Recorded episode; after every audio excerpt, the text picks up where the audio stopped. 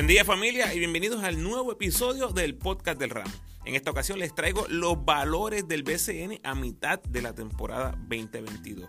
Esto es MVP, sexto hombre, novato del año, dirigente, más progreso, defensa, apoderado y equipo estrella. Obviamente espero tus comentarios en todas las redes, en cuáles estás de acuerdo y en cuáles me equivoqué, zumba por ahí. En mis episodios más recientes tengo el resumen de la actuación de los boricuas en la G-League de esta temporada pasada. Ese es el 129 y en el 130 tengo mi análisis de los 12 equipos a mitad de temporada.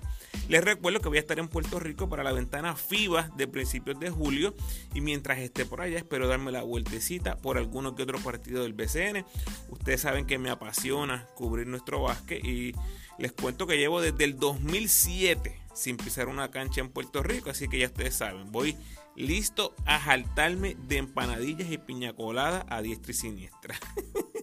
Recuerda seguirme en tu red social favorita, Instagram, Facebook y Twitter como El Ramo Opina. Por favor, dale like al post, compártelo, comenta y suscríbete a mi podcast en tu plataforma favorita. Además, me puedes enviar tus preguntas o sugerencias a elramoopina.gmail.com o en cualquiera de mis redes sociales. Puedes apoyar al Ramo convirtiéndote en patrocinador del podcast y lo puedes hacer a través de Anchor con 10, 5 o un pesito al mes. Agradecido por tu sintonía. Que disfrutes. Bueno, rápidamente vamos al MVP y les voy a estar dando lo que fueron mis pronósticos en la pretemporada y cómo se están viendo esos pronósticos hasta el momento. Obviamente vamos a hablar de los candidatos reales que tenemos ahora a mitad de temporada. Les había hablado en la pretemporada de Walter Hodge, Angelito y Yerreel, eran mis tres candidatos más fuertes. Obviamente Walter, el jugador más importante en Arecibo, la bujía del equipo, el motor, viene del MVP de la final, está en un gran momento en su carrera, obviamente controla este equipo que está a otro nivel. Obviamente Ángel Rodríguez, eh, no había razón para descartarlo en la pretemporada. El MVP incumbente con Bayamón prácticamente corriendo eh, todo su arsenal prácticamente igual a lo que fue el año pasado, que obviamente era un candidato, y Yerrel de Jesús, que fue finalmente mi candidato para MVP. Hasta el momento ha tenido una buena temporada, no al nivel que yo estaba esperando. Así que vamos a ver los candidatos para, para este año. Como todos sabemos, una cosa es lo que pensamos que va a pasar y cuando vemos jugadores disponibles, cambios de refuerzo, etcétera, pues obviamente cambian los muñequitos. Desde mi perspectiva, entiendo que el MVP tiene que jugar al menos en el 75% de los partidos, así que aquí están mis candidatos. Ben Moore de los Mets de Guaynabo, el ONU, refuerzo de los capitanes, Sheldon Mack, refuerzo de los gigantes que empezó la temporada con los Atléticos, Terrence Jones, refuerzo de Fajardo, que comenzó la temporada también o estuvo previamente con los indios. Jerreel de Jesús y Walter Hodge. Ahora mismo, esos son los candidatos más fuertes. De nuevo, 75% de los partidos que han participado. Ahora mismo se lo tengo que dar a el ONU. Chinemelu del ONU, refuerzo de los capitanes, ha jugado en todos los partidos. Sus promedios 13 puntos, 11 rebotes por juego, está tercero 13 dobles dobles, líder indiscutible, 3 tapones por juego, líder indiscutible, 72% del tiro libre, que es bastante bueno para un centro, especialmente cuando vemos jugadores como Terence Jones, eh, que se le hace muy difícil anotar ese tiro del tiro libre, 65% de campo para el ONU, tercero en la liga, y 23 de eficiencia, tercero en la liga. Todo eso que les mencioné, en solo 26 minutos por juego. ¿Por qué este dato estadístico es tan importante? Porque hay 55 jugadores que han jugado o juegan más que él en el BCN por promedio. 55 jugadores que promedian más minutos que él por juego, incluyendo refuerzos que tal vez ya no están. Es increíble lo que el ONU puede hacer, cómo él impone su presencia en la pintura en tan solo 26 minutos por juego. Es impresionante. Como mencioné anteriormente, Yerreel fue mi pick de pretemporada, pero ahora mismo no creo que tendría chance. Maybe terminaría top 5. y obviamente, Angelito, si llegara a alcanzar el 75% de partidos jugados, me parece que sería el candidato que más presión le pondría a el ONU. Para dirigente del año, en la pretemporada me fui con Pachi Cruz. Honestamente ahora mismo no creo que tenga eh, mucha posibilidad, aunque ya se ven que los capitanes están enderezando. Pero mi, mi candidato, Pachi, en la pretemporada estaba basado más en que yo veía a los capitanes con un trabuco que iba a dominar desde el día uno. Eso obviamente no ha sucedido y me parece que en cierta manera le quita le quita posibles votos a un contendiente como Pachi Cruz. Y esto nuevamente nos demuestra que en el básquet se ganan los juegos en la cancha, son los hombres, no los nombres. Ahora mismo los candidatos más fuertes que veo es a Dalmau y Ayuso, Cristian Dalmau y Larry Ayuso, obviamente. Un equipo que no se esperaba tanto como Quebradillas eh, y han excedido las expectativas hasta el momento. O el caso de Mayagüez, que empezó a servir 7 y Dalmau les ha dado tremendo giro esta temporada, ¿verdad? Ahora, ahora mismo, ¿qué está pasando? Quebradillas va en picada. Empezaron 7 y 1 en el primer cuarto de competencia, 4 y 4 en el segundo cuarto de competencia y hasta el momento en este tercer cuarto tienen marca de 1 y 3. Me parece que eso obviamente también le va a quitar votos a Ayuso, así que tengo que irme con Cristian Dalmau y la virazón que le ha dado a ese equipo en Mayagüez. Si las votaciones fueran hoy, creo, creo que votaría por Dalmau. 10 y 5 desde que salieron de Aponte en Mayagüez. Me parece que 9 y 5 con Dalmau al mando, 8 y 5. El punto es que este es otro equipo y hay que darle mucho crédito a Cristian Dalmau. Así que mi voto en este momento es para Cristian Dalmau. Sexto hombre en la pretemporada, dije Ismael Romero por tercer año consecutivo y obviamente aquí no ha habido ningún cambio. Su rol es un, rol gigantesco en lo que son los vaqueros de Bayamón. No del banco trae mucha energía, muchos puntos, rebotes. Eh, realmente Ismael Romero muy por encima del resto de los contendores.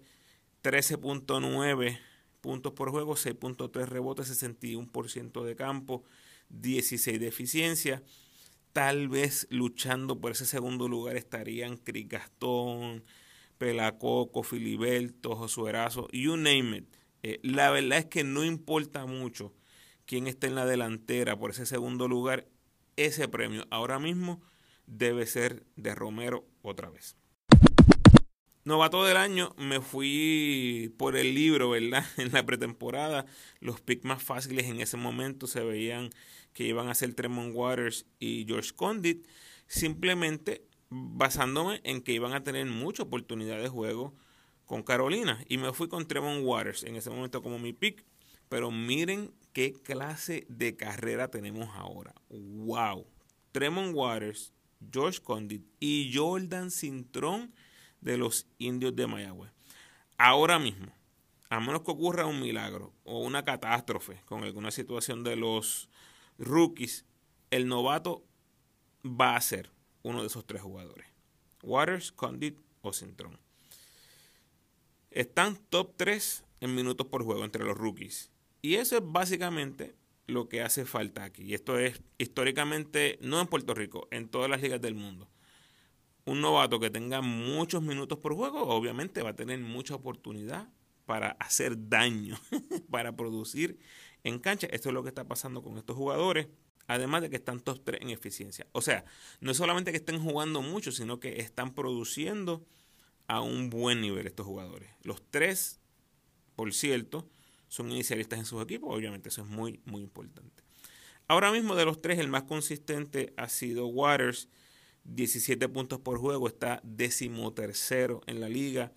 8 asistencias por juego, está tercero detrás de Barea y de Angelito, es decir mucho, y 2.0 robos por juego, está segundo detrás de Emory, que lidera la liga con 2.1, o sea que está bien cerquita, además que tiene 18 de eficiencia Tremont Waters. Estamos hablando que fácilmente Waters podría terminar líder de liga en asistencias y líder de liga en robos bien difícil darle el novato del año a otro jugador cuando tienes un novato liderando la liga en asistencia y robo. No estoy diciendo que lo está haciendo, simplemente estoy diciendo que la posibilidad está ahí. Existe la posibilidad de que Waters termine el season líder en ambos renglones Y aunque no quede líder, aunque quede en ese top 5 en ambos, yo creo que va a ser bien, bien difícil darle novato del año a otro jugador. Tienes a George Condit, 11.7 rebotes, está top 20 en rebotes en la liga, 1.9 bloqueos, segundo detrás del ONU que tiene 2.7 y 14 de eficiencia. Y tienes a Cintrón promediando 8.7 rebotes, 38% en triples calladitos sin que nadie se dé cuenta, 14 en eficiencia, bien, bien cerquita de Condit, incluyendo para Cintrón el histórico partido de 24 puntos, 21 rebotes y 41 de eficiencia. Todavía al sol de hoy es un récord entre todos los nativos participando en el 2022. Les invito a que vayan y lean mi post que puse en las diferentes redes sociales para que vean el contexto histórico de ese partido de Jordan Cintrón. De verdad algo sin precedentes en la historia reciente de la liga. Por ahora me tengo que ir con Waters. Más progreso, aquí es que las cosas se ponen bien interesantes. Yo tenía como candidatos a Alin Ford, Melsan Basabe. Melsan Basabe, obviamente, contando con que iba a tener una gran participación en los indios de Mayagüez termina siendo cambiado, así que prácticamente ya no es un candidato. Alin Ford ni siquiera se ha reportado a Ponce. No creo que se vaya a reportar, aunque se reportara, ya no es candidato. Así que vamos a ver quiénes son los contendores más significativos para el más progreso del año, que es realmente este uno de los años más interesantes para este premio. Tengo que darle mención a los veteranos que posiblemente no vayan a recibir votos, pero pues, hay que mencionarlo, porque la realidad es que de un año a otro el progreso es más que evidente. Tienes a Gaby Velaldo, que pasó de ser un buen jugador con los Atléticos el año pasado, ahora el que está cargando prácticamente lo que es los Grises de Macao, juego de estrella, gran temporada para Gaby. Tienes a Jared Ruiz, eh, otro jugador que ha dado un brinco enorme estadísticamente en producción, ese cuadro regular en los indios, obviamente la salida o la ausencia de Justin Reyes ha sido bien significativa para este resurgir, pero definitivamente es un candidato. Y tienes a Carlos Emory, que es una historia impresionante, impresionante. Lo que sucedió en la burbuja, yo sigo reseñándolo, ¿verdad? Es algo que no nos gusta recordar. El que no lo escuchó, dele gracias a Dios que no escuchó ese live de Instagram y que nadie se ha quedado con ese, con ese material para, para seguir enseñándolo en redes. Eh, pero realmente fue una cosa desastrosa, fue algo que yo pensé que iba a marcar su carrera para siempre. Eh, el año pasado Casiano le da la oportunidad en los Piratas y qué clase de temporada ha tenido este año. Eh, básicamente ha sido la bujía o la constante de los Piratas de Quebradilla juego de estrellas, campeón de donqueo. obviamente no es que no tenía la destreza para donkear, pero cuando vemos la historia reciente de lo que es Carlos Emory en el BCN, la verdad es que es muy, muy significativo lo que ha hecho Carlos Emory. De nuevo, estos tres jugadores que mencioné, Gaby Velaldo, Jared y Emory, como son jugadores mucho más veteranos, no creo que reciban ningún tipo de voto o distinción para este premio. Así que los más fuertes, los candidatos más fuertes para este premio, me parece que son Jabari y Osaya, que hello, aquí voy a ir en contra un poquito de lo que es mi postura con los jugadores de, de edad. Y no digo mi postura porque yo sigo pensando que son dignos candidatos al premio cuando se mide el progreso de un año a otro, del año anterior a este año. Pero históricamente el BCN o los votantes no lo han apreciado así.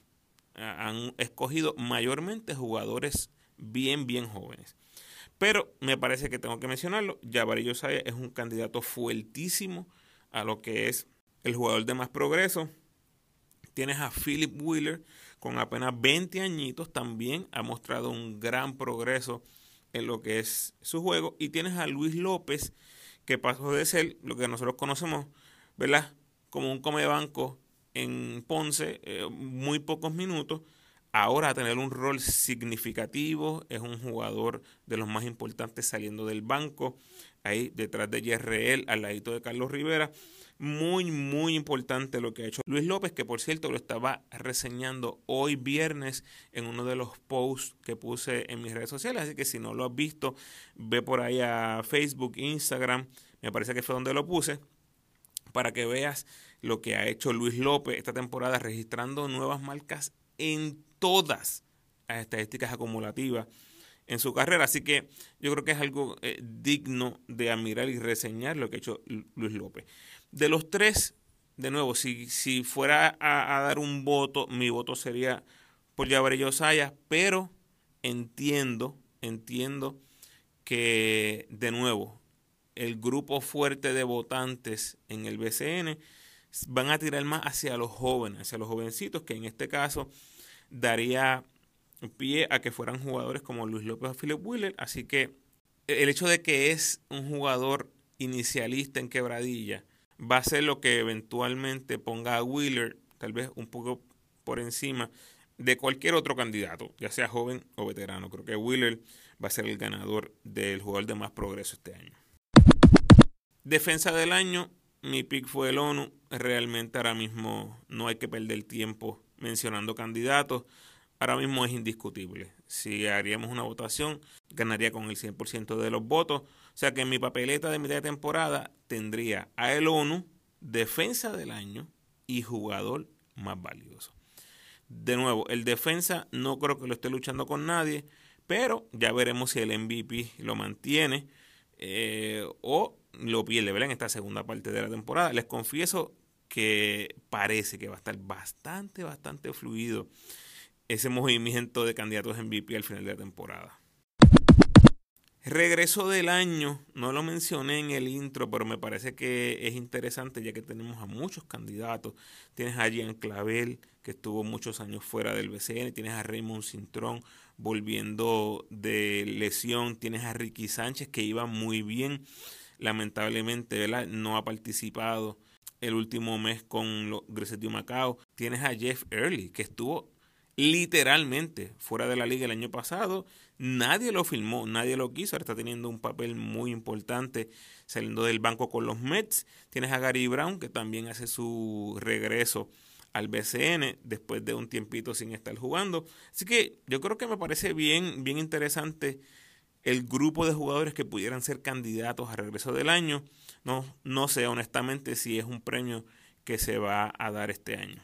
Pero si tuviera que dar el premio, me parece que la historia de Jeff Early es muy, muy interesante. Porque, de nuevo, fue un buen jugador en la burbuja, un contribuyente en la burbuja. Y luego 2021 absolutamente ningún equipo eh, lo quiso para ahora venir y tener una, una gran temporada. Así que mi voto yo creo que sería para Jeff Early. Bueno, llegamos al equipo estrella esto es, esto es lo que hay, esto es lo que tengo. Point guard tendría a Walter Hodge. Shooting guard tendría a Sheldon Mack o como segundo guard. Y ahí, ¿verdad? Estaría Javier Mojica, estaría Jerry, estaría Varé entre los candidatos. Pero voy a irme con Sheldon Mack, líder de la liga en punto. Actualmente refuerzo de los gigantes. Small forward me voy a ir con Víctor Liz o primer forward. De nuevo, hay varios aquí candidatos fuertes tienes a la Visier de los Cangrejeros, tienes a Emory y a Wheeler de los Piratas, tienes a Ismael Romero de los Vaqueros, tienes a Terence Jones de los Cariduros de Fajardo. Todos buenos candidatos. Me tengo que ir por Víctor Liz. Al momento me parece que ha sido significativo. Obviamente estamos eh, hablando de que ahora los capitanes están en primer lugar en su división. Creo que eso hay que, traer, hay que tenerlo como factor en el momento de emitir este voto. Y ninguno de los demás eh, resalta, tal vez estadísticamente. Maybe Emory por estar líder en la liga. En este, ¿Sabe qué? ¿Sabe qué? Voy a cambiar mi voto aquí, en vivo, en el podcast. Me voy a ir con Carlos Emory. Voy a cambiar el voto a Carlos Emory, líder de liga en robo. Ha sido la constante con los Piratas de Quebradilla, aunque están resbalando últimamente, me voy a ir. Me voy a ir con Carlos Emory en la posición de small forward, power forward. Me voy a ir con Ben Moore de los Mets de Guaynabo, líder de liga en eficiencia. Ha sido realmente el que ha cargado este equipo, es la única presencia significativa en la pintura. Tienes la ayuda ahí de Balkman y de Orozco, pero realmente ha estado prácticamente solo en lo que es la pintura. El trabajo ahí de Moore ha sido excelente cargando este equipo en ofensiva, con gran contribución obviamente de jugadores como Taekwondo y Kelvin Viñales. Pero ha sido Moore, ha sido Moore líder ofensivo de una de las ofensivas más predominantes en el BCN ahora mismo. Y en el centro, pues obviamente el ONU fue mi, mi voto, fue quien eh, recibió mi voto para el MVP de mitad de temporada. Así que ahí tengo mis cinco. Tengo Walter Hodge, Sheldon Mack, Carlos Emory, Ben Moore y Chinemelu el ONU de los capitanes. Así que termino con dos capitanes en el cuadro estrella. Esa es la que hay, ¿verdad? Eh, eh, el argumento más fuerte para tener un vaquero en este momento sería el de Mojica sobre Mac, pero tienes a Mac liderando la línea ofensiva. Eh, no creo que lo voy a poner a Javier Mojica por encima de Sheldon Mac en este momento, aunque pudiera escuchar el argumento. Y obviamente Angelito sería un grandísimo candidato si hubiese cumplido con el 75% de los partidos jugados. Así que ahí estamos. Walter, Sheldon Mac, Emory, Moore y Elono. Finalmente, apoderado del año, eh, se lo voy a dar al cuerpo gerencial de los Atléticos de San Germán, encabezados por José Rivera del Toro. Honestamente, haciendo menos con más. Yo no pensaba que los Atléticos iban a estar en esta posición en este momento. La pegaron con Holly Jefferson y, Mason ha sido un buen refuerzo, hay que decirlo. La pegaron con Casiano, Hasta el momento parece ser un buen fit, eh, le está sacando lo mejor a sus jugadores. Adquirieron a Erazo, en cambio, y ha probado ser crucial en esta rotación. Y también otro punto, eh, aunque sabemos que Pelacoco, Jorge Bryan y Moni no están al nivel de lo que es Wheeler o Gary Brown, hay que decirlo, han hecho su trabajo, han hecho su trabajo. Y con todo y eso que Pelacoco estuvo fuera un tiempo, ¿verdad? Por las diferencias que hubo ahí em, con el equipo. Así que, por el momento, y de nuevo, para este premio, yo casi, casi siempre evito siquiera mencionar los equipos grandes porque son equipos poderosos, son equipos que tienen muchísimo arsenal, tienen muchísimo dinero.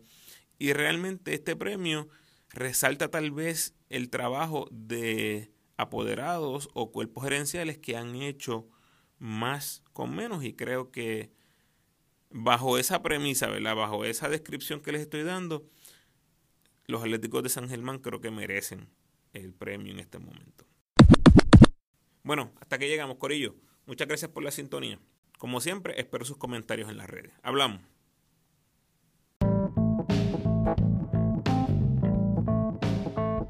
Gracias por sintonizar, Corillo. Por favor, comparte este episodio con todos los fanáticos del BCN que conozcas. Disponibles en mi feed o mi canal los 12 capítulos de la serie La Plata Olvidada, recordando una de las gestas más grandes en la historia del baloncesto puertorriqueño, cuando el equipo sub-22 de Padilla, Travieso, Dani Santiago y Guayacán llegaron a una final en un Mundial FIBA por primera vez en la historia. Este año se cumplen 20 25 años de esa histórica gesta. Así que del episodio 99 en adelante puedes disfrutar de todos los capítulos. En el episodio 111 está mi análisis de la pasada ventana cuando Puerto Rico dividió con Estados Unidos y Cuba. En el episodio 129 está mi análisis de los jugadores que participaron en el G-League en la temporada 2021-2022. Y en el episodio 130 tengo un análisis de los 12 equipos del BCN a mitad de temporada. Como siempre, te invito a que te suscribas al podcast, déjame tu mejor review por favor y sígueme en tu red social favorita, Facebook, Instagram o Twitter, donde puedes disfrutar del contenido único y exclusivo que provee el RAM. De nuevo, agradecido por tu sintonía.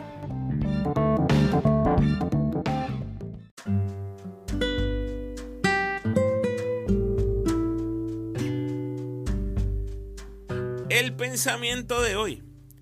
Creer en ti es el factor más importante para el éxito. Bendiciones.